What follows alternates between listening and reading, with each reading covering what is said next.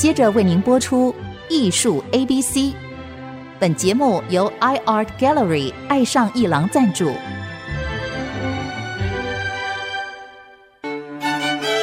Appreciation, buying and collection。艺术 A B C，艺术入门的三部曲，艺术收藏的必修课，让您成为品味出众的艺术鉴赏达人。您的家成为风格独具的私人美术馆，实时与艺术之美对话。艺术 A B C，陆杰明主持。这里是爱 C 之音主客广播 FM 九七点五，你所收听的节目是艺术 A B C，我是陆杰明。那么这一集的单元啊，也是要邀请到呃正在台南市美术馆艺馆。有一个阳台城市文明再现游径之城的一个大型展览，还有在台南德宏画廊阳台城市文明南南至逍遥的个展。那么这个美术馆的特展跟画廊的个展同时同步展出，这个展期从八月二十七一直展到九月二十六，这也是艺术家林书凯在七年之后一次大型的展览。呃，一个艺术家在展出大型的展览是很不容易的啊。有的艺术家他的这个创作速度比较快，或者是他创作的形式让他每完成一张作品的时间比较短，那么他会在一两年办一次展览，这个也是很频繁的。有有的画抽象的艺术家，他可能每一年都办一个展览，但是似乎艺术家林书凯的这个艺术创作的概念跟别的艺术家不太一样。他比较深入的去探讨他所在的城市，也就是台南市，那么安平热兰遮的一个历史，然后他不断的、慢慢的发展出他比较深刻的这个艺术创作啊。那么在这一次的策展人高森信男的一个论文里面啊，他也说过，那么他说，若说家和父亲的。铸物厂是催生木阶儿的子宫，木阶就是楷啊，也就是呃高森信男把林书凯的楷字拆开，说木阶儿啊，那么这么一个符号，那么阳台则可能是木阶儿的摇篮。林书凯对于阳台具有一种特殊的迷恋，对他而言，阳台不仅是一种俯瞰变动世界的平台。同时，亦是学生时代躲避同学欺凌的安全堡垒。也许在艺术家的潜意识深处，阳台既是逃离现实的求生艇，亦是通往宇宙的任意门啊！你看这一段写的就很好，所以我们特别为各位邀请到艺术家林书凯来到呃这个节目，聊一聊阳台城市文明的这个大型同步的展览。欢迎苏凯来到节目。大家好，我是艺术家林书凯。刚才我念了一小段啊，这个高深信男对你的这个艺术理解的一个学术论文，你觉得那段他写的怎么样？好像一种情人的感觉，这样 突然间觉得有点害羞起来，就是把把我写进去，把他的他他对我的那个了解非常深刻那个部分，这样把你写到心坎里去了，对吧？但是刚才有提到你父亲的这个铸物厂，我觉得。你上一集单元我们有聊到你跟越南的那位艺术家交流的时候，他的父亲也是一位木工师傅。那么你的父亲是一个模具制造厂的老板。那么两个人同样的想到同样的问题，这又让我觉得这完全符合我们说艺术创作的本质，就是。源于生活，高于生活。你在你创作的材料与风格的产生与发展的这个过程上，你要不要分享一下？尤其是你装置跟你平面的艺术。就其实我发展阳台城市文明，就是绘画风格这个系列。其实一开始，其实我是有一天回到我家工厂，因为其实我家那个工厂其实已经是夕阳工业一部分了。它其实。即将要消失在台湾，然后它这个模具，它其实从手工的木刻到翻成铝，到塑胶射出成我们日常生活当中的一些塑胶产品，它其实是非常传统的一个产业。然后有一天我回到我家的工厂，因为它当时其实已经即将收起来了。回到我家的工厂，我就突然间意识到这些手工的模具，突然间我从来没有去意识到它的存在。是，然后我就我就把它组成一个城市的样貌，然后我就开始试图去写生它。我不是用一种写生的方式，我是用一种我人生经验，包含去旅行，然后包含学习各个阶段，去写生那那些。一格一格模具，一格一格方格子的一个一个形状，然后组成一个可能一个我想象中一个聚落一个聚落城市的样貌，是，然后才开始发展出这样的风格。然后我一开始其实是用带针笔和圆珠笔，用一种修炼的方法，不断的去重叠的去去做绘制。然后一开始的动机，用原子笔的动机，其实是我想要去仿效当代人的那种朝九晚五的生活，然后那种好像机械化工业的那种生活的。的状态，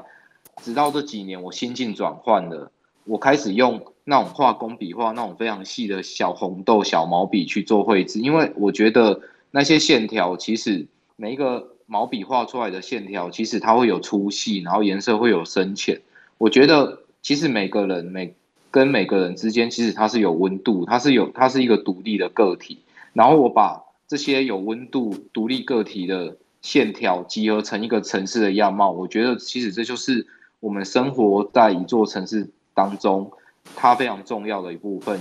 就是其实一个城市的伟大，一个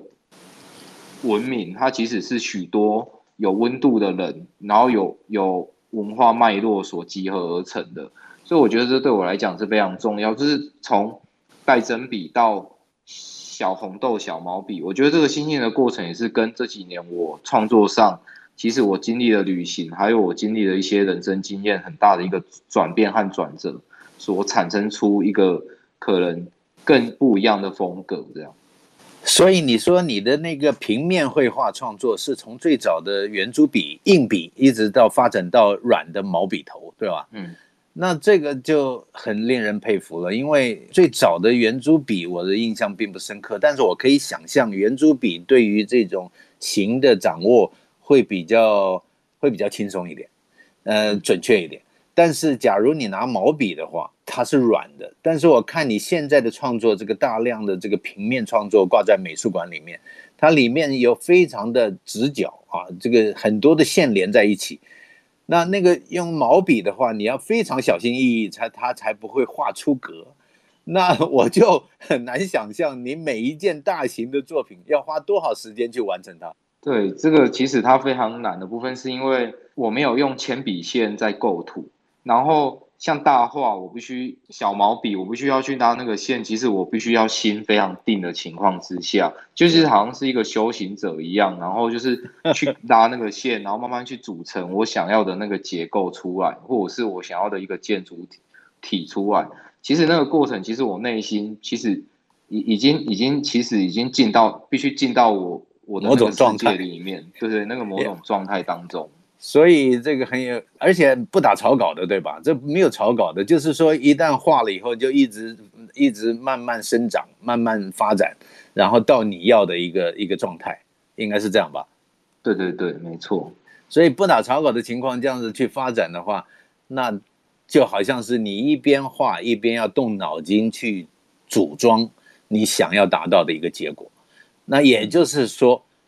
一边画一边要用头脑，所以这个部分就是你的笔必须走到你的脑子后面，所以你这个是同步发展。那至于你装置的艺术，就是把这个父亲的这个模具把它善于利用，然后在德宏的这个展览里面，你也有把这个模具跟你的呃平面作品，还有你写的一首一首的小文章，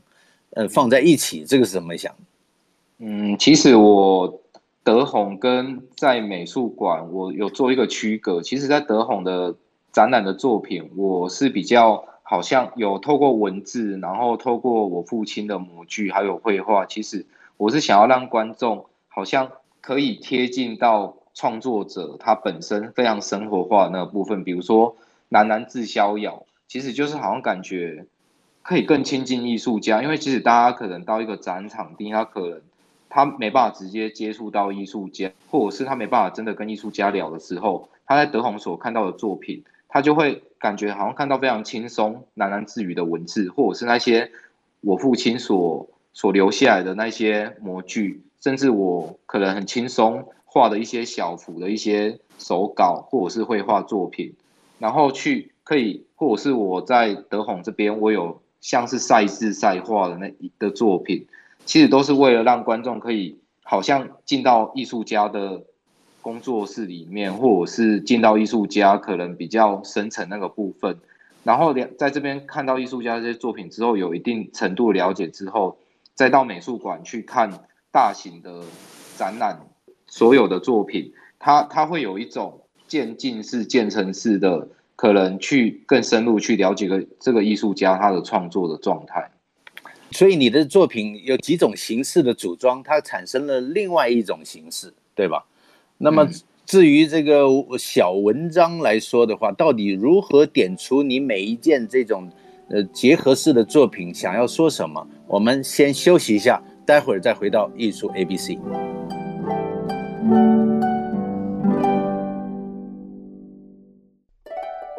欢迎回到艺术 ABC 节目，我是陆杰明。那么我们今天为各位请到的来宾呢，就是艺术家林书凯啊。目前正在台南市美术馆一馆啊，呃，有一个阳台城市文明再现游进之城，还有阳台城市文明喃喃自逍遥在德宏的一个同步的展出。那么展期是从八月二十七一直到九月二十六，所以喜欢艺术的朋友啊，可以去好好看一下这个呃林书凯的这次大型的展览。若是你没有去台南啊，你可以在我的脸书上啊，我也会抛出呃。我到台南去看林书凯展览的这些照片，你可以了解一下他的平面还有装置的这个艺术创作。那么书凯，刚才我们有提到你在德宏的这个展览，就是阳台城市文明喃喃自逍遥的部分，你有几件作品是把模具，还有你的平面作品，还有你的写的一些心情文字一起啊，在这个一件作品当中，那么。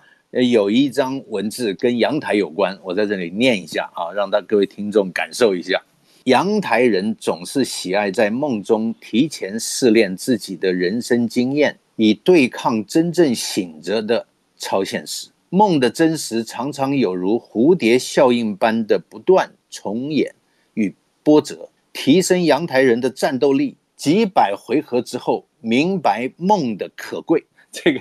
写的挺挺超现实的啊，但是也蛮具体的，也蛮具体的。那你要不要聊一下你的这个文字心情的部分的这几件创作是当时是什么个想法的？嗯，其实这几件创作，其实我主要是采自那个庄子的《逍遥游》，然后我是觉得《逍遥游》看起来，大家从字义上听起来就会觉得他其实好像感觉好像是很轻松的一段。一一篇文章，可是其实其实它背后有非常深厚的宇宙观，或者是或者是对于生命的那个有限的那个价值，所以我觉得人的生命其实是非常有限的。然后我透过一种我一直在梦里，我一直虽然我一直在梦里的那种状态，可是其实我回到现实的那种状态，我把它去做一种重叠成大家在。画廊当中看到的所谓的把模具、绘画还有文字结合在一起，其实它其实就像梦一样。它从我父亲那些模具的真实，然后绘画绘画当中我对于城市文明的想象，然后透过这个文字的连接，它好像感觉像是两者之间的模具和绘画两者之间的一种媒合，或者是一个可能要过渡到那个地方的那个。界面，然后我把它组成在一起，成一个可能创作者非常真实那个创作的状态，甚至它其实是更真实、更生活化的一件作品，就是可以让观众可以去了解这个艺术家的状态。所以你事实上创作已经有多少年了？也不止，有没有将近二十年？嗯，如果从开始学画开始，应该差不多。将近二十年，将近二十年。那你这二十年，你现在回顾你这呃十年、二十年的发展，你风格的一个转化的过程，你要不要跟我们分享一下？因为要是大家看到这一次的一个同步的大展，会看到你的成熟的一个阶段性的风格的出现。但我们也很好奇啊，你从这个大学初期是什么样的状态？因为像我个人就比较有兴趣，希望知道一个艺术家他阶段性的这个风格的转变的部分。因为从阶段性的风格的转变，其实你可以预测这个艺术家未来发展是什么样的一个状态，你知道吗？因为我们从市场上经常会想要了解这个部分，嗯，你要不要分享一下？好的，其实我一前面几集就是有提到我的学习的过程中，因为我比较慢进到美术班，然后我进到大学以后，其实我的初期其实还有在写实的状态。我觉得一个艺术家他在进到学院艺术学院里面，其实他所受的那个训练，然后他的转换，其实一开始我是从写实的基础，然后到了大学慢慢开始。变成抽象表现主义，然后那时候抽象表现主义，其实我已经开始意识到所谓的东方的书写性，是。就是我把那个身体感，就是透过抽象表现，然后东方的身体感去做结合，开始去思考，也影响了我现在绘画的那种所谓对于线条一直在讲的那种东方的书写性，是就是。它可以有属于我们。自身文化脉络所养成的一种，我觉得更内敛、更东方的那个创作那种强而有力的一种身体感。是，然后到了图腾，到了图腾系列，其实当时其实是我回到了台南，然后我开始从台南的整个文化古都去去做发想，然后开始去做研究，然后我从图腾开始，其实主要是想要找到一种回到。重新把我过去所受的写实的训练，然后还有对于抽象表现主义这样子系列，其实我把那些东西全部拿掉，然后开始回到所谓的童趣，开始好像其实我也我也开始思考艺术在某个阶段，其实你当你受到的包袱，当你已经受到局限的时候，其实你你必须要把一些东西拿掉，重新思考另外一种方法，然后甚至你。其实我觉得并没有真的所谓的拿掉，应该是说就是已经有某一些人生的一些经历、创作经历了，然后进到这个阶段的时候，我我其实把一些技术把它拿掉，然后重新创造出所谓的图腾，其实是一种非常精神性的，好像回到我个人真正内心的那种状态，然后到现在的阳台城市文明系列这样，所以也是一个从外在从写实，然后慢慢往内的一个发展。就是越来越有精神性。我知道你在民间图腾的探讨上，你还真下功夫，跑到印尼，还有跑到荷兰的海牙去研究这个台湾这个安平热兰遮的这个历史，有这个事情吧？对对对，其实其实是因为大家都知道安平古堡现在就是热兰遮城，现在只剩下那一面墙。然后我从小一直生活在台南，我就觉得心目中。从那些古文献当中，一直有一个想象中安平古堡的样貌，然后直到几年前，我真正到了印尼一个叫旺加喜的城市，我看到了安平古堡的二点零，就是热兰遮城二点零，然后我我站在那边，我非常的感动，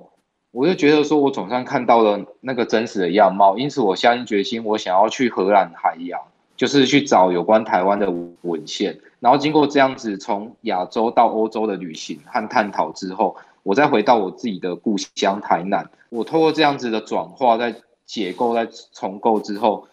因而产生了这次我这个展览的主要核心的主题，就是我想要重新创造出一个属于我未来，就是热兰遮城，甚至一个城市文明的想象。这个是很有意思的，是什么样的能量让你跑到荷兰的海牙去找这个热兰遮？你怎么知道海牙可以找得到这方面的资料呢？因为其实海牙是荷兰的行政中心，然后其实他们里那边有非常多的文台湾的文献，其实听说还是有在荷兰的海牙。然后我我因为我从小就是很喜很爱到安平古堡去，就是安平，是，然后我就一直对于。就是那种想象，就觉得如果当时那些荷兰所在台南建立的那些古堡或建筑物还保留完整的时候，其实你现在去安平，其实是一个荷兰村，是一个是一个你好像看到一个荷兰的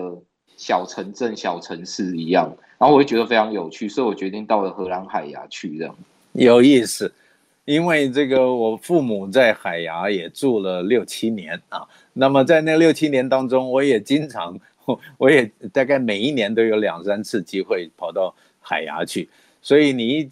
我一知道你在海牙去研究台湾的热兰遮城的资料，就觉得很有意思。因为我们在海牙的时候就听说过，呃，这个荷兰的莱登大学有大量的台湾的这个历史资料在那个地方被研究，你知道吗？因为当时殖民的那个那段过程。所以很有意思，嗯，也同样的可以让我们了解林书凯认真艺术创作，不只是这个手头的创作，而且还要再找精神的这个灵魂的部分。我觉得这个是非常难得的。我们期待你这次展览非常成功啊，圆满成功。那么希望你在这次展览之后，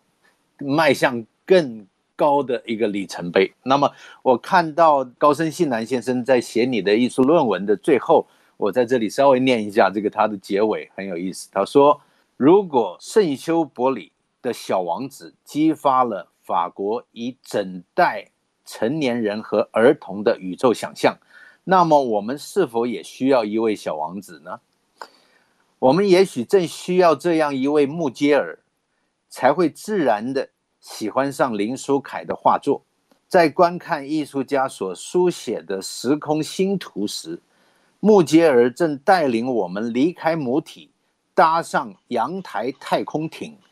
并航向已知的过去和未知的宇宙。这高森信男先生这个结尾写的挺好的，有启发。谢谢苏凯啊，这次接受我们电台的访问。呃，希望你这次这个展览之后，你可以更有新的想象。我们期待下一次大型的展览。苏凯，谢谢陆老师。谢谢谢谢。那么在节目的尾声呢，也跟大家分享艺术 ABC 节目呢，除了在 IC 之音的官网可以随选即听之外，也同步在 Apple Podcast 还有 Google Podcast 上线。欢迎上 Podcast 搜寻艺术 ABC 节目，记得按下订阅，让你不会错过每一集的节目。谢谢各位听众的收听，艺术 ABC，我们下周见。以上节目由爱上艺廊赞助播出，放松心情，静静体会艺术的美好。iArt Gallery 让您爱上艺廊。